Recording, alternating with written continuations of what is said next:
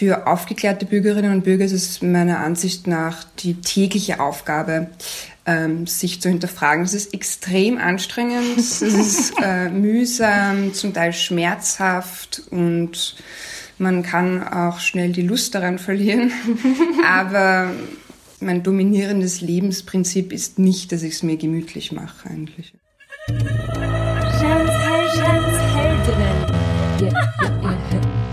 Darf ich das? Kann ich das? Mag ich? Mach ich?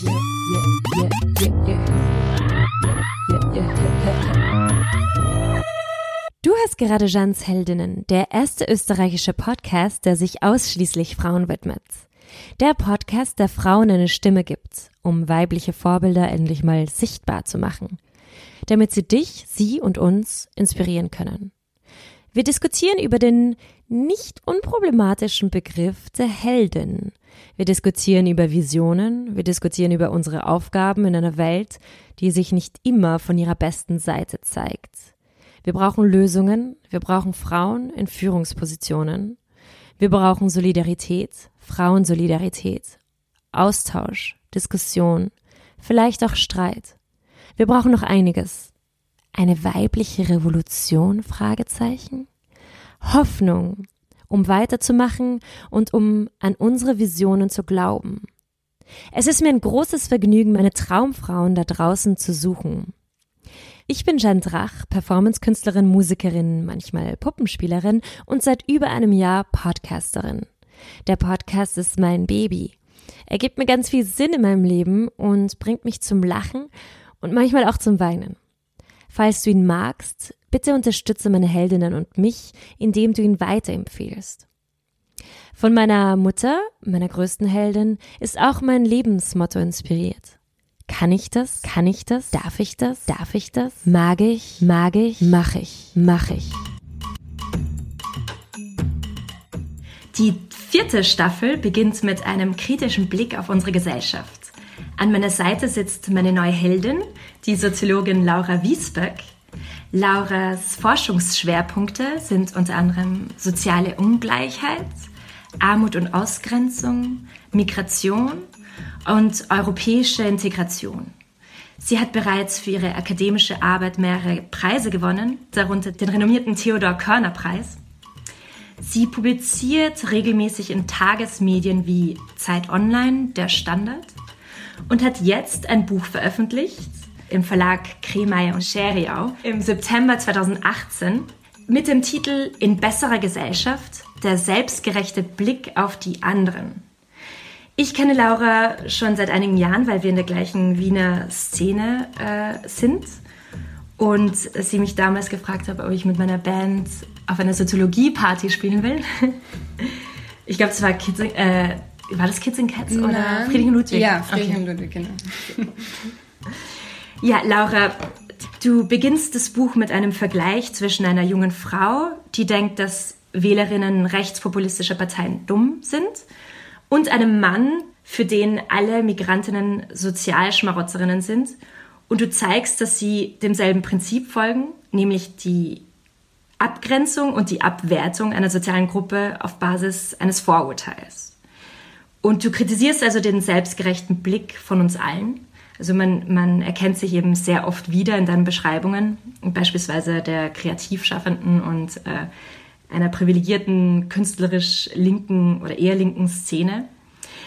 Wie gehst du damit um, dass du im Rahmen deiner Arbeit Menschen in deiner Umgebung, in deinem Umfeld eine ungemütliche Wahrheit zur Schau stellst? Ja, für mich ist das eigentlich mein Lebensprinzip, dass ich ähm, mir selbst mein Leben eigentlich ungemütlich mache, das muss ich so sagen. Es ist für mich quasi die Aufgabe, die mit der Aufklärung einhergeht, äh, seine eigenen Werte Meinungen, Handlungsweisen ständig zu hinterfragen, ist quasi die Bürde der Aufklärung. Ähm, was anderes ist es, wenn Religion vorherrscht, dann hat man vorgegebene Wertsysteme und Handlungssysteme, an denen man sich orientieren kann. Aber für aufgeklärte Bürgerinnen und Bürger ist es meiner Ansicht nach die tägliche Aufgabe, ähm, sich zu hinterfragen. Das ist extrem anstrengend, es ist äh, mühsam, zum Teil schmerzhaft und Man kann auch schnell die Lust daran verlieren. Aber mein dominierendes Lebensprinzip ist nicht, dass ich es mir gemütlich mache eigentlich. Ja. Mhm, mhm. Das klingt sehr sympathisch. ja, und am Ende des Buchs beschreibst du eben, dass wir, dass wir alle nicht davor geschützt sind, eigentlich diesen selbstgerechten, also von oben nach unten oder diesen arroganten Blick äh, auf andere zu haben und dass wir in dem Sinne eigentlich alle gleich sind. Ähm, wie gehst du als Soziologin vor, wenn äh, du auch dich selbst analysierst, also wenn du quasi äh, gleichzeitig Subjekt und Objekt bist. Und äh, braucht man da eben eine gute Portion Selbstironie dazu? Ja, Selbstironie und Humor ist, finde ich, ganz wichtig für das tägliche Überleben. Ähm, ich finde, also ich finde es wichtig, sich bewusst zu machen, dass diese Prozesse, diese Abgrenzungen, die oft auch zu Abwertungen äh, führen, ähm, bei jedem Menschen vorhanden sind. Und das kennt auch jeder, wenn er, weiß ich nicht, wenn man diskutiert und sich denkt, ah, du Idiot, wieso verstehst du das nicht? Oder äh, mit denen brauche ich gar nicht reden oder sowas. Man kennt das und das ist auch eine recht angenehme Haltung, weil man sich äh, erhabener vorkommt damit und weil man sich nicht mit der Person beschäftigen muss, die dahinter steht. Und ich finde, dass da sehr oft eine Verwechslung stattfindet zwischen jemanden verstehen und für ähm, die Haltungen oder Handlungen von jemandem Verständnis haben. Ich finde auch aus soziologischer Perspektive, natürlich ist es Teil meines Fachs, aber ich finde auch, es ist im Alltag sehr wichtig zu verstehen, wie es zu Haltungen kommt, zu verstehen, wieso bestimmte äh, Personen zum Beispiel fremdenfeindlich gesinnt sind. Das hat nichts damit zu tun, dass ich äh, mit dieser Haltung oder mit deren Handlungen Verständnis habe. Ich finde, dass da sehr oft eine Verwechslung ähm, vorkommt. Ähm, aber was war die Frage?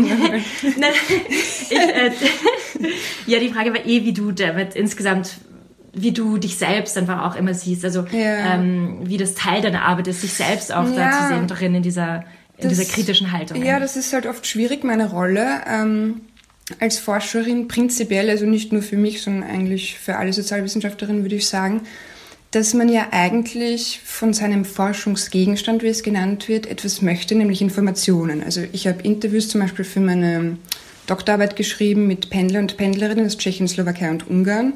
Und dann komme ich, die hochgebildete Österreicherin, und ähm, möchte Informationen von den Arbeiterinnen und Arbeitern. Und das ist eine auf einer Hierarchieebene eine sehr komplexe Situation. Also es gibt Generationenunterschiede, es gibt Bildungsunterschiede, es gibt Herkunftsunterschiede und im Prinzip ist es das Wichtigste, dass sich die interviewte Person die Situation im Griff hat. Sie ist quasi die, der Pilot oder die Pilotin in dieser Situation. Das ist das, was de facto passieren muss in der Forschungssituation. Alles andere wäre ja, wäre unangenehm und ähm, nicht im Sinne meiner, äh, nicht im Sinne der Art und Weise, wie ich eine Forschung führen möchte. Also es kann schon dazu kommen, äh, in manchen Forschungen von anderen Personen habe ich das mitbekommen, ähm, dass ich mich wirklich, also dass es forschungsethisch zum Beispiel schwer problematisch ist. Zum Beispiel eine äh, Studierende hat eine Forschungsarbeit gemacht aus Deutschland in äh, äh, geflüchteten Unterkünften und hat in ihrer Jackentasche ein Mikrofon gehabt und mhm. mit aufgenommen. Und mhm. die wussten das gar ja. nicht, dass sie quasi Forschungsobjekt sind und solche mhm. Sachen. Aber auch in der Situation selbst in den Gesprächen ist es äh, wichtig, dass da keinerlei Form von ähm, Hierarchisierung. Hierarchie, ja, also. also de facto gibt es das in mhm. irgendeiner gewissen Form, aber eigentlich bin ich abhängig von der Person. Mhm. Meine Forschung hängt davon ab, ob diese Person mir etwas sagt oder nicht. Also das Machtverhältnis ist für mich dahingehend gestaltet, aber es man muss da sehr sensibel äh, sein in solchen Situationen, ja. Mm. Und wie du vorhin gesagt hast, jetzt zurück zu diesem Verständnis haben für ein Thema und eine Person verstehen. Ja. Ist es wichtig, alles zu tolerieren? Inwiefern geht, passt Toleranz da in, dieser, in, dieser, mm. in diesem Komplex? Ja, also für mich ist das, was Toleranz ausmacht, ist die Gemeinsamkeit von Ablehnen und gelten lassen. Alles andere ist für mich, bedarf keiner Toleranz. Also wenn ich, ähm, wenn ich etwas ablehne und mich davon abschotte und nicht in Berührung damit kommen möchte, weil ich es ablehne, dann hat das überhaupt nichts mit Toleranz zu tun, sondern hat, kann in manchen äh, Bereichen sogar autoritäre Züge annehmen. Also wenn wir jetzt von Meinungsvielfalt zum Beispiel sprechen, wenn nur mehr eine Meinung äh, gelten darf, dann ähm, hat das nicht, mhm. kann man nicht mhm. sagen, diese Meinung wird toleriert, sondern es hat autoritäre Züge. Also aus der, aus den Gleich, aus der Gleichzeitigkeit von Ablehnen und Gelten lassen zeigt sich Toleranz. Und natürlich, also alles, was ich in meinem Buch bespreche, betrifft Themenbereiche, die sich innerhalb der Menschenrechtskonventionen bewegen. Also ich würde jetzt auch niemanden raten, in einer alltäglichen persönlichen Situation einer gewaltbereiten Person äh, versuchen, die zu verstehen. Da geht es eigentlich dann um andere. Ja, das stimmt. da geht es in der konkreten Situation um andere Dinge, die man beachten muss. Aber, aber es zeigt sich ja schon in kleinen Bereichen und da stärker sensibilisiert zu sein, finde ich wichtig. Also es, ich bin ähm, sehr stark dafür, äh, keinerlei Toleranz für Gewalt zu zeigen, egal ob das jetzt verbal oder äh, physisch ist. Aber ich finde es trotzdem wichtig zu wissen, gesellschaftlich einfach zum Beispiel, wie kommt Fremdenfeindlichkeit zustande. Und da gibt es strukturelle Faktoren, wie zum Beispiel die wirtschaftliche Lage oder die wohlfahrtsstaatliche Lage und ähnliches. Und dann gibt es äh, persönlich auch biografische Faktoren. Das wurde zahlreich aufgearbeitet, auch eine fehlende Vaterfigur zum Beispiel oder ähnliches. Und ich finde das einfach wichtig zu verstehen, weil man dann ähm, gesellschaftlich potenziell entgegenwirken kann. Mhm. Jetzt nochmal zu deinem Buch zurück. Ähm, du beschreibst eben sehr viele unterschiedliche Aspekte äh, des gesellschaftlichen Lebens, eben wie Arbeit, Politik, Geschlecht, Einwanderung, Konsum, soziale Medien. Und es geht immer um philosophisch-soziologische Überlegungen. Also ich sehe es auch sehr als Anregungen oder Impulse zum Hinterfragen. Ähm, und ich fand es eben sehr spannend, dass du geschrieben hast, ähm, dass es die Tendenz gibt heutzutage, dass unser Drang nach Selbstverwirklichung äh, zu einer Angepasstheit führt, mhm. weil wir dann als Individuen Verantwortung übernehmen und dadurch auch keine Forderungen mehr stellen an die Politik zum Beispiel oder an Interessensvertretungen. Vertreterinnen oder äh, Arbeitsbedingungen. Und du zitierst eben Byung-Chul Han, der sagt, Burnout und Revolution schließen sich aus. Mhm. Und das finde ich halt heute extrem spannend, weil in meinem Umfeld gibt es sehr viele Künstlerinnen und Künstler, die äh, nahe dem Burnout stehen. Und nicht nur Künstler natürlich, nicht nur Künstlerinnen. Äh, und gleichzeitig habe ich das Gefühl, es bedarf einer Revolution. Mhm. Ähm, kannst du das noch ein bisschen erläutern? Ja, also ich finde, dass, da gibt es unterschiedliche Zusammenhänge, die man da beleuchten kann. Also erstens ähm, das Do What You Love Mantra, wie ich es in dem Buch bezeichne, dass es ähm, das Ideal vorherrscht in ähm, urbanen Mittelschichten, würde ich mal sagen, ähm, dass man seine Leidenschaft zum Beruf macht und dass man äh, das finden soll, was einen ähm, begeistert und daraus ökonomischen Nutzen schlagen sollte. Das ist ein sehr neues Konzept. Also in meiner Elterngeneration gibt es das eigentlich in der Form nicht. Das führt natürlich dazu, dass wenn der Mythos vorherrscht, dass, dass man zu sich selbst kommt, dass das selbst verwirklicht wird, wenn man äh, seine Leidenschaft zum Beruf macht, dass der Beruf dann eigentlich ja kein Beruf mehr ist, sondern eigentlich die Leidenschaft und deshalb ähm, Arbeitszeiten oder ähnliches äh, nicht so stark eingehalten werden, beziehungsweise auch mhm. andere Bereiche wie Pensionsvorsorge, Sozialversicherung und Urlaubsanspruch und ähnliches nicht mehr so wichtig sind, weil ich arbeite ja für mich, für meine Selbstverwirklichung, für meine Identität. Und das, also spricht das an, Burnout und Revolution äh, schließen sich aus. Ähm, damit ist gemeint, dass wenn quasi jeder für sich selbst verantwortlich ist, das ist ja das, was damit auch postuliert wird. Ich bin dafür selbst verantwortlich, dass ich erfolgreich bin am Arbeitsmarkt oder mit meiner Leidenschaft. Ähm, andere Faktoren, wie zum Beispiel, ob man ähm, eine, eine, eine ökonomische Absicherung hat, ob man, weiß nicht, geerbt hat, dann kann man schon mal größere Risiken eingehen, weil man nicht so leicht zurückfällt. Oder ob man äh, vielleicht über die Familie, über sehr gute Kontakte verfügt, denen helfen kann, erfolgreich zu sein. Diese Faktoren werden ausgeblendet und es wird das Gefühl quasi vermittelt oder die Idee vermittelt, dass man selbst für sich für diesen Erfolg verantwortlich ist. Kommt sehr stark aus dem amerikanischen Raum, auch vom American Dream. Jeder kann erreichen, was er möchte, man muss nur hart dafür arbeiten.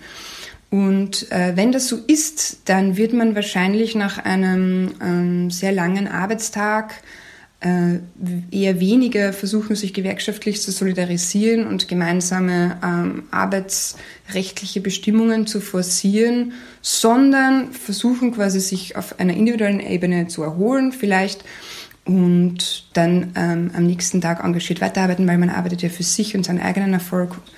Ja, das ungefähr beschreibt das. Also das, das kann man auch sehr gut beobachten, dass es eigentlich wenig, wenig Basisarbeit, wenig Gewerkschaftsarbeit oder andere Formen von arbeitsrechtlichen Solidarisierungen jetzt vor allem in diesem kreativen Milieu gibt. Ja. Mhm, mhm. Mhm. Im Kapitel Geschlecht äh, zeigst du die Absurdität der Maßnahmen, die Opfern oder potenziellen Opfern von sexueller Gewalt äh, gestellt werden. Also indem du eine Umdrehung vornimmst. Also du sagst zum Beispiel, dass anstatt einer Ausgangssperre für Frauen, unter Anführungszeichen, könnten doch prophylaktisch äh, Männer zu Hause bleiben. Mhm. Ähm, geht es dir darum, wer den Raum vereinnahmt? Ja, ich finde es äh, interessant, dass gewisse Verordnungen als komplett äh, logisch dargestellt und wahrgenommen werden, wenn, wenn diese äh, genaue Logik umgekehrt angewandt wird, dann auf einmal ein völliger Irrsinn ist. Also das finde ich halt sehr interessant, deswegen äh, finde ich diese Umkehr oft sehr sinnvoll, um die Irrsinnigkeiten zu ja. verdeutlichen. Also wenn äh, eben in Highschool, äh, auf Highschool Campuses, was ist der Plural von Campus? Also ich gar nicht. Campus, Camp oder? Ist, ja, ich weiß nicht. Campus, Campus. naja, ähm, da gibt es ja öfter die Diskussionen, also da gibt es ja eine sehr hohe Vergewaltigungszahl. Das, ist, das kann man sich eigentlich gar nicht vorstellen. Ich habe eine Vorlesung gehalten an der Uni Wien und auch kurz zu diesem Thema gesprochen und danach ist eine junge Frau zu mir gekommen, die war Austauschschülerin aus Amerika und hat gesagt, ja, danke, dass ich das angesprochen habe. Sie hat wirklich schon Angst, ähm, zurückzugehen in die USA und dann halt wirklich zum Studieren zu beginnen, weil, äh, weil es halt so präsent ist. Und ihrer besten Freundin ist das auch passiert und das scheint ein riesiges Thema zu sein, das auch vertuscht wird. Ähm, natürlich, weil ähm, die Elitenuniversitäten nicht wollen, dass das in die Öffentlichkeit gerät. Ähm, das ist ja auch kein besonders guter Ruf, mhm. der damit einhergeht. Genau. Und das ist, das ist wirklich ein massives Problem. Gut. Und dann gibt's halt, also abgesehen von so ähm, Ständern, Notrufständern am Campus verteilt, wo man draufdrücken kann und die Polizei bringt einen nach Hause, wenn man Angst hat. Also so normal ist es quasi schon, dass es sowas gibt. Ähm, gibt es eben manchmal auch die Idee, wenn es wieder zu so einem Vorfall gekommen ist, dass Frauen ab 10 Uhr, junge Frauen ab 10 Uhr zu Hause bleiben sollen. Und für mich stellt sich nur die Frage, wieso, weil keine einzige Frau irgendwas gemacht hat. Ja, genau, genau. wieso dürfen die jetzt nicht mehr rausgehen? Wieso sollten nicht prophylaktisch eigentlich die Männer zu Hause bleiben, weil die potenziell Täter sein könnten? Und das in vielen anderen Bereichen äh, ist es ähnlich, dass eben, eben wenn man äh, im Berufsleben steht als Frau und Kinder hat, ein, Beruf, ein Arbeitsmarktnachteil ist und für Männer eigentlich ein Vorteil, weil, weil das stabile Arbeitnehmer sind, in die man auch investieren kann und die keine ähm, hohe Fluktuation haben werden, die länger da bleiben werden. Oder im Bereich Schwangerschaftsabbruch. Also ein Mann kann sich aus einer ungewollten Schwangerschaft sehr leicht zurückziehen. Das passiert auch regelmäßig. Und Frauen wird es zunehmend ähm, verboten oder es soll verboten werden, dass sie nicht darüber entscheiden können, ob sie ein Kind bekommen wollen oder nicht. Und in ganz vielen Bereichen gibt es halt diese Unterschiede gemacht wird. Wenn man ihn umdreht, sieht man erst, wie absurd das eigentlich mm, ist. Mm, ja. Mm, also wenn Männer schwanger werden würden und Frauen verbieten ihnen, dass sie ähm, sich, dass sie diese Schwangerschaft abbrechen können und die Frauen selbst aber schon. Ich weiß nicht, dieses Bild ist einfach völlig lächerlich, lächerlich ja. einfach. Ja. Ja, eben, das finde ich, das ja. Ich so gut an deiner Herangehensweise, dass du jetzt nicht ähm, so, eine, so ein Moralapostel bist mm. und mit dem Finger zeigst, sondern du zeigst einfach eben auf durch eine eben Umkehrung oder das, das zeigt einfach dieses absolut Lächerliche mm. eben durch, mm. diese, durch diese Art von, von Technik. Ähm, genau das Gleiche. Ich meine, äh, auch spannend ist zum Beispiel in Bezug auf Kriminalität, wo du sagst, ähm, dass das Verhältnis zwischen Geschlecht und Kriminalität auch nie äh, thematisiert wird. Mhm, also dass die meisten Fällen äh, sind einfach Männer Kriminelle. Ja. Was folgerst du eben daraus? Ja, also ich finde, das ist ein extrem wichtiges Thema, nicht nur für Frauen, sondern auch für Männer. Also dass man in Bezug auf Kriminalität ähm, gibt es unterschiedliche soziodemografische Merkmale, auf die man verweist. Man sagt, okay, der Täter war so alt oder kommt dort her oder äh, anderes.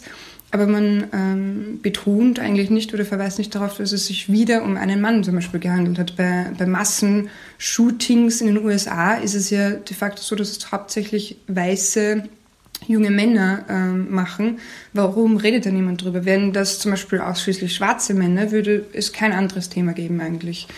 Und ähm, ja, da gibt es unterschiedliche Interpretationen, eben äh, einerseits der Jackson Katz, ein äh, sehr äh, bekannter Violence Prevention Activist, kann man sagen. Er arbeitet auch sehr viel mit Militär und mit Sport, äh, mit der äh, Sports Industry zusammen, um eben in diesen Männerdomänen ein ähm, gewaltbefreites Bild quasi herzustellen. Mhm. Ähm, er hat eben gezeigt, dass das hauptsächlich junge Männer waren, die jetzt nicht unbedingt ähm, orge Computerspiele gespielt haben oder gewaltvolle Musik gehört haben, sondern die von ihren Klassenkolleginnen und Klassenkollegen nicht als männlich wahrgenommen worden sind, die entweder Nerds waren oder Loners oder einfach oder Freaks, aber auf keinen Fall äh, männlich als männlich wahrgenommen wurden und ähm, die dann durch diese Gewalt oder durch diesen Massenmord quasi ihre Männlichkeit hergestellt haben. Und das äh, finde ich ist ein extrem wichtiger Punkt und wir sollten viel mehr über Männlichkeit sprechen, vor allem im Bereich Kriminalität, wo es zum Beispiel sehr viele Frauenmorde gibt, die als Beziehungstaten bezeichnet werden, die häufig bei Trennungen, Beziehungstrennungen aufkommen. Das bedeutet beim Verlust ähm, einer Beziehung, auf, von der der Mann glaubt, dass er einen Anspruch darauf hat. Also diese Anspruchsberechtigung quasi wird dann gekränkt. Und die Konsequenz ist äh, entweder Rache oder ähm, der Frau die Möglichkeit nehmen, dass sie noch einen anderen Partner hat. Gibt es zum Beispiel auch eben mit Säureattacken oder sowas in, Indien, glaube ich, mhm. dass man die Frau so verunstaltet, dass kein anderer Mann, dass sie keinen anderen Mann mehr bekommt. Solche Sachen finde ich sehr wichtig zu äh, thematisieren, wird eigentlich so gut wie gar nicht gemacht ähm, im Bereich von Kriminalität, weil es da sehr zuträglich wäre für viele Männer, einen ähm, gesünderen Zugang zu ihren Gefühlen zu bekommen, auch zu den verletzlichen Gefühlen. Das ist ja sehr äh, verpönt oder wird immer noch als unmännlich äh, wahrgenommen. Und das, finde ich, ist der Kern von vielen Problemen, weil Hass ja. immer ein Ausdruck von Schmerz oder verleugneten Schmerz ist. Und diese Form von Hass kann sich oder richtet sich bei vielen Männern gegen sich selbst. Also die Suizidrate bei Männern ist auch höher als bei Frauen. Oder eben gegen andere. Und das ist einfach ähm, schädlich für das Zusammenleben. Ja. Mhm. Und ähm, in Bezug auf ähm, jetzt wieder äh, Gender und Geschlecht ähm, und Sprache, äh, sagst du da auch, dass Sprache eine sehr wichtige Rolle hat, eben auch durch, durch das generische Maskulinum äh, eben die Norm ist, also man sagt äh, der Musiker, der Soziologe und so weiter. Mhm. Äh, was macht das einfach mit einem? Ja, also Sprache schafft Bilder im Kopf automatisch. Das kann man überhaupt nicht kontrollieren. Und wenn man nur von Ärzten oder Migranten oder ähm, Piloten liest, dann sind das diese Bilder, die hervorgerufen werden. Und man, ähm, es gibt auch einige Studien im Kindergartenbereich, die zeigen, dass wenn die Kinder unterschiedliche Professionen zeichnen sollen, wobei ihnen die Vorgabe äh, neutral gegeben wurde, zeichnet eine Person, die hauptberuflich äh, mit dem Flugzeug fliegt oder sowas, dass sie dann überwiegend eben Männer gezeichnet haben, auch im Bereich, weiß nicht, Astronauten und Feuerwehr und so, dass ausschließlich Männer gezeichnet worden sind und dass schon sehr früh diese Bilder geformt werden und dadurch eben auch das Bild einer Gesellschaft, also wer wo seinen Platz hat einfach, das, mhm. das ist miteinander sehr stark verknüpft und ähm, auch hier finde ich sehr sinnvoll, das einfach umzudrehen und zu sagen, die Rednerinnen und dann drei männliche Namen sagen. es ist einfach, äh, ja, also es ist oft die einzige Möglichkeit, um ähm, gewissen Menschen, die dann noch nicht so sensibilisiert oder überzeugt sind, klarzumachen, wie irre das eigentlich ist dass man sprachlich nicht repräsentiert ist. Und ich finde das extrem wichtig. Ja. Ja, mhm. Ich versuche das auch immer wieder und dann schaut man mich halt immer komisch an, wenn ich immer nur von, äh, weiß nicht, Soziologinnen rede mhm. oder so. Äh, ja. Manchmal muss ich mich dann beherrschen und sage dann Soziologinnen und Soziologen. Aber ähm, ja, und ich, ich äh, das Interessante ist, ich habe dieses Experiment eben gemacht, eben das, was du vorschlägst. Yeah. Und äh, seitdem lese ich auch Texte, ich übersetze einfach automatisch in meinem Kopf immer mit Frauen. Also yeah. das, ist, das ist spannend, dass, ähm, dass eben, weil man sich auch so schnell an Dinge gewöhnt genau, und abgewöhnt ja. auch. Also ja. das ist, Also jetzt ist es für manche Leute vielleicht noch komisch, wenn sie hören, dass du Migrantinnen oder Soziologinnen sagst und vor 100 Jahren war es noch komisch, dass Frauen nicht wählen konnten und jetzt ist es normal. Also ganz genau. am Anfang ist es immer vielleicht eine Umgewöhnungsphase. Ganz genau. Ja. Mm, du sagst eben auch, dass Fakten jetzt eine moralische Haltung nicht ändern können, wenn wir jetzt wieder zurück sind zum, mhm. ähm, zur Selbst, äh, äh zum selbstgerechten Blick. Ähm, was kann dann eine moralische äh, Haltung ändern? Mhm. Also wie schaffen wir es, einen Kompromiss zu finden, wie du, wie du das ja. so schön beschreibst. Also ich finde es wichtig, in Gesprächen nicht quasi mit der Haltung in ein Gespräch zu gehen, dass man die andere Haltung ändern möchte, sondern dass man versucht, sie wirklich zu verstehen und dass man auch wirklich ähm, zuhört, woher das, woher bestimmte Haltungen und Meinungen kommen. Also die eine Sache ist gut, wenn ich äh, in einem kleinen Dorf wohne und jeden Tag die Kronenzeitung lese, wirklich jeden Tag, dann äh, hätte das auch einen Einfluss auf mich. Also das muss man sich, wenn ich mir das einmal nur durchschaue, das ist ein, mhm. ja, eine Angstpropaganda. Dazwischen sind liebe Hunde und eine sexy Frau. Und ähm, das hat natürlich einen Einfluss. Aber es gibt natürlich auch äh, Haltungen, die äh, aus persönlichen Erfahrungen resultieren und ein Beispiel, das ich jetzt schon öfter erzählt habe, ist eben, dass ich einen Mann kennengelernt habe und der gesagt, er mag keine Schwule. Und ich habe ihn einfach gefragt, warum. Und er hat gemeint, weil er da sehr übergriffig angeflirtet worden ist einmal und das war ihm total unangenehm. Und dann habe ich gesagt, ja, das passiert mir, seit ich in der Pubertät bin, aber deswegen hasse ich jetzt nicht Männer insgesamt. Und einfach nachfragen zum Beispiel. Mhm. Also das passiert ja schon äh, weitaus seltener. Man mhm. hört eine Aussage und sofort ist jemand Sozialschmarotzer, Feminist, Rassist, Nazi, irgendwas. Und natürlich, also wenn mir jemand sagt, du bist eine links-linke Emanze, dann habe ich natürlich auch sofort das Gefühl, dass diese Person kein Interesse an einem konstruktiven Gespräch hat und ja, fühle mich nicht ernst genommen. Und umgekehrt ist es genauso. Also wenn man äh, Leute schnell ablabelt, dann ähm, macht einen das vielleicht zufriedener und es ist weniger anstrengend, aber für einen konstruktiven Dialog bringt das wenig. Also ich finde es wichtig, einfach mal nachzufragen, woher gewisse Haltungen kommen, weil es bringt, wie gesagt, wirklich wenig äh, mit statistischen Fakten mhm. aufzu, ähm, eben eine, wenn man sagt, aber die Kriminalitätsrate ist gesunken und eine, eine Lehrerin äh, sieht trotzdem, dass ihre Schüler mehr äh, Messer in, in, ins Klassenzimmer mitnehmen, dann bringt ihr dieses statistische Faktum nichts, weil sie mit einer anderen Situation, persönlichen Situation konfrontiert ist, die oft nicht, also die Privilegierte, die sich als quasi Hüter der Wahrheit sehen, nicht oft am Schirm haben einfach. Also weil es eine andere Lebensrealität ist. Und deswegen finde ich es wichtig, einfach nachzufragen und auch zuzuhören und gewisse Aspekte, natürlich auch gewisse Aussagen auch einfach nicht zu tolerieren. Also wenn es zu weit geht, aber mhm. die andere Person primär als Mensch mit Erfahrungen wahrnehmen und nicht als uh, whatever Label. Mhm. ja.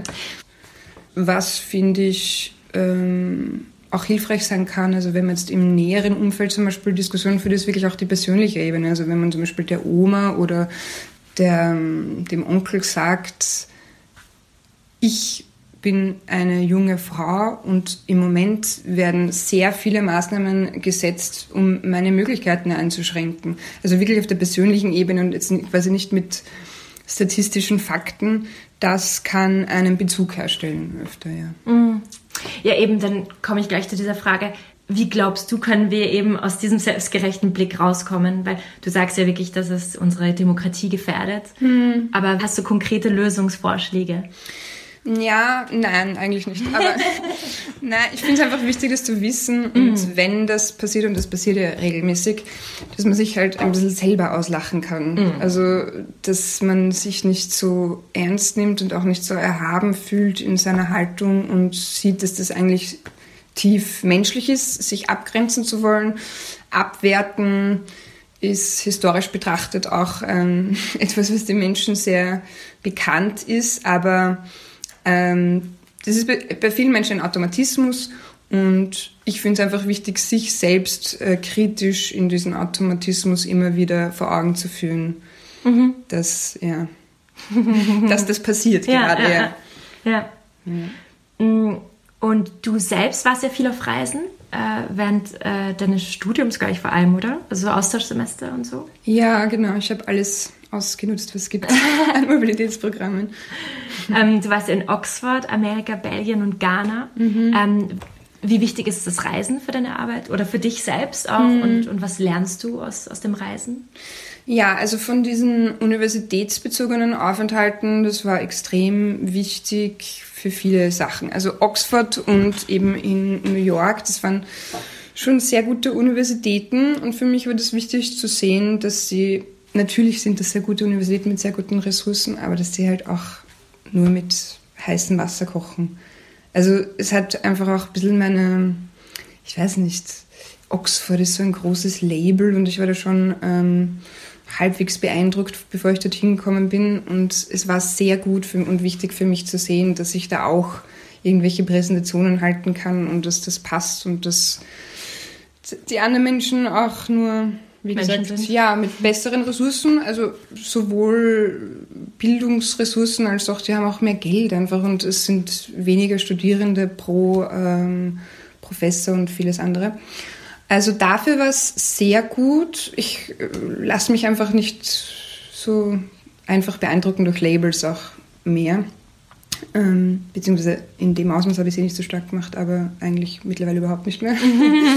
und das äh, im englischsprachigen Raum, also in England und in Amerika, war es schon so, dass das Wichtigste, was man an der Uni lernen muss und soll, ist komplexe Sachverhalte einfach zu beschreiben.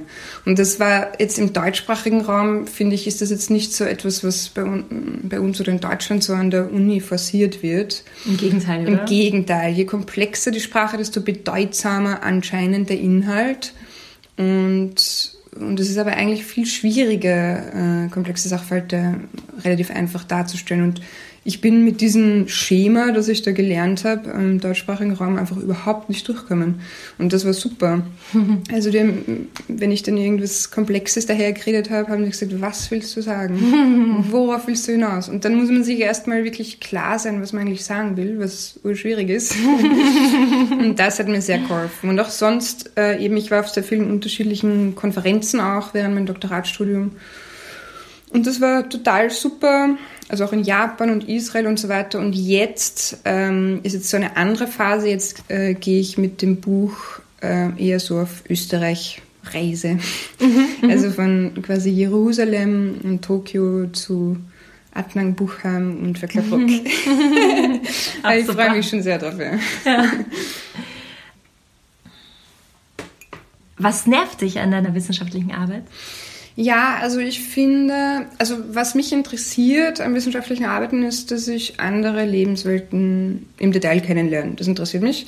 Und das passiert halt meistens, wenn man eben ja mit diesen Leuten in Kontakt kommt, wenn man Interviews führt und vieles andere. Aber das ist eben nicht die meiste Arbeit. Das ist maximal 5% vielleicht der Arbeit. Der Rest ist einfach halt vom Computer sitzen mhm, und die Interviews transkribieren, äh, interpretieren, zu Artikeln machen, wo viele Papers schreiben, die dann im Endeffekt eigentlich niemand liest. Also diesen wissenschaftlichen Journal, Journals, äh, weiß ich nicht. Dieser Fachbereich, in dem ich gearbeitet habe im Doktoratstudium, ist so klein. Ich weiß nicht, das, das, ja, das ist einfach die Währung der Wissenschaft, dass man äh, publiziert, äh, vor allem in wissenschaftlichen Journals. Und ich ähm, peppe mir das irgendwie auf, weil es auch, ich weiß nicht, ich habe mich mit meinem Doktoratsthema fünf Jahre beschäftigt. Ich finde das dann auch einfach extrem langweilig, weil im Masterstudium, das hat mir eigentlich am besten gefallen, weil da habe ich sehr viele unterschiedliche Themenbereiche kennengelernt und dann im Doktorat bearbeitet mir so einen Mini-Ausschnitt ganz im Detail. Das ist dann einfach für mich persönlich irgendwann zu langweilig. Und deswegen habe ich auch versucht, mich stärker ähm, in der öffentlichen Debatte einzubringen. Also nicht primär aus Langeweile. das ist auch ein guter Grund. Legitimer Grund. Aber schon auch, weil es ja für mich eine wichtigere, wenn man so möchte, oder andere Resonanz einfach hat auch, ja. Mhm. ja. Und worauf bist du am meisten stolz in deinem Leben? Bisher? Ich kann das, ich kann irgendwie nicht so gut stolz sein, weil ich nicht diese Dinge irgendwie so stark auf mich zurückführe mhm. allein. Also ich, es gibt halt zu, also mein, mein Konzept von Leben ist, dass es ausschließlich aus Zufällen besteht. Und mhm. zum Beispiel im Masterstudium habe ich, weil mich zwei Freunde gefragt haben, ob ich auch dieses Forschungspraktikum Armut machen möchte, sie machen es auch, dann können wir eine Gruppe sein, habe ich gesagt, ja. Und dann hat mich dieser Professor dann quasi ins Seminar rausgezogen. Ich war dann Studienassistent bei ihm und dann eben äh, Doktorat, er war mein Doktorvater, ich habe in mehreren Projekten mit ihm gearbeitet und weiß nicht, wenn ich in dieses Seminar nicht gegangen wäre, wäre das wahrscheinlich nicht passiert. Also ich hätte ihn wahrscheinlich nicht kennengelernt und auch wäre nicht in diesen Arbeitsbereich gekommen. Oder weiß ich nicht, in meinem Doktoratstudium habe ich nicht, ungefähr alle drei Monate eine ziemliche Krise gehabt. Mhm. Weil es sehr, ja, es ist keine, es ist nicht immer einfach. Und man, ist, man hat einen starken Druck und ist auch sozial mhm. isoliert in Schreibphasen. Und wenn ich da nicht die Unterstützung von meiner Familie und meinen Freunden gehabt hätte, weiß ich nicht, hätte ich vielleicht auch das nicht so durchziehen können und vieles andere. Deswegen tue ich mhm. mir sehr schwer, irgendwie da. Ähm, oder zum Beispiel bei dem Buch, da hat mich die Sachbuchchefin vom Verlag ähm, angeschrieben und hat gesagt, sie hat schon mehrere Sachen im Standard gelesen und sie wollte sich treffen, ob sich nicht hinter meinem Thema im Buch versteckt. Ich selbst wäre eigentlich, muss ich ehrlich sagen, nicht auf die Idee gekommen, jetzt ein mhm. Buch zu schreiben. Und das, also das, ohne sie würde es dieses Buch nicht geben. Deswegen ja. Ich, Aber ja. es ist dann auch nicht wiederum so eine typische so was Weibliches meinst du? ja. ja, ich weiß nicht, ich finde, also in dem Fall finde ich, dass das eigentlich der Bescheidenheitsstandard sein sollte, an dem wir uns alle orientieren mhm. sollten. Okay, das meinst du ja. Ja, weil ich die Männer das, sich an die Frauen orientieren sollen. In dem Sinne, also. Ja, also ich, ich kenne schon dieses Weibliche auch, das mich wirklich total nervt. Auch weiß nicht, wenn man Essen hinstellt und schon vorher sagt, wie schlecht das ist und dass man schon versalzen hat oder so. Also das, solche Dinge mache ich jetzt auch nicht. Ich sage nicht, nein, das Buch ist eigentlich eh nicht so gut oder so. Aber ich finde es einfach. Ähm, eine Tatsache, dass ich das ohne die Unterstützung von vielen Menschen nicht in der Form machen hätte können. Mhm. Auch mein Professor zum Beispiel hat mir die Zeit gegeben, innerhalb meiner Anstellung hatte äh, ein paar Monate einfach nichts von mir wollen, weil er das Buch als Teil der Arbeit sieht und solche Sachen. Also sonst wäre das nicht gegangen. Es ist ja beides wahr. Ja, also eh, man ja. braucht ja immer, man kann ja nie alleine was machen, irgendetwas machen. Also man braucht ja immer ja. Ein, eine gute Umgebung, glaube ja, ich. Ich sehe schon die Tendenz, dass viele Leute dann Erfolge gerne auf sich zurückführen mhm. und Misserfolge okay. dann gerne aufteilen. und ich finde, man kann das in beiden Fällen eigentlich nicht so machen. Ja, ja, ja. ja, ja. Deswegen, ja. ja, na dann komme ich zur letzten Frage, mhm. zur obligatorischen Frage äh, nach der Heldin. Was ist für dich eine Heldin? Mm, ja, eine Heldin ist wahrscheinlich eine Person, die heroische Taten macht. ich, ich weiß nicht, ich finde es. Ähm, also aus wissenschaftlicher Perspektive ist es immer sehr problematisch. ja, na, ich finde es auch aus gesellschaftlicher, weil ähm, ich finde es schade, dass gewiss, also für mich zum Beispiel eine Heldin ist, sind alle Alleinerziehenden. Ich finde es einfach mhm. unfassbar, ähm, was, was da geleistet wird. Das kann ich mir überhaupt nicht vorstellen, also wie das möglich ist. Aber das Problem ist, äh, dass ich finde, ist, dass gewisse Frauen Heldinnen sein müssen oder ähm, Heldinnen sind durch gewisse Leistungen, weil es die, von der Gesellschaft erschwert wird einfach. Also es gibt ja auch so ein Award für Karriere und Kind für Frauen, was für Männer vollkommen lächerlich wäre.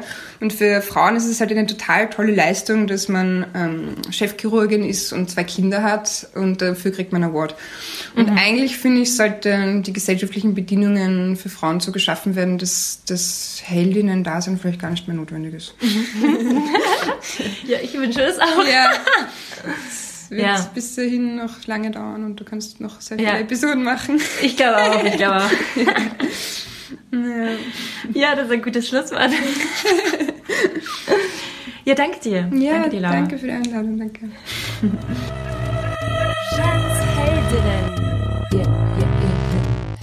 Das war die 19. Folge von Jans Heldinnen mit Laura Wiesböck. Alle Infos zu ihr findest du bei den Credits, also die Informationen unter diesem Beitrag. Ich will dich kennenlernen. Ich will wissen, wer du bist. Magst du mit mir einen Tee oder einen Kaffee trinken gehen und mit mir über Podcasts, Heldinnen und Zukunftsvisionen plaudern? Schreib mir unter bussi at jeandrach.com.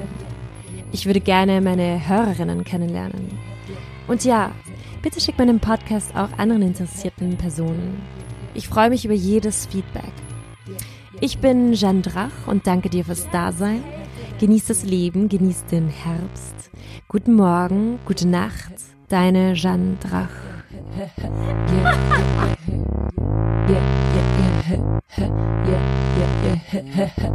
Jeans Heldinnen. Darf ich das? Kann ich das? Mag ich? Mach ich?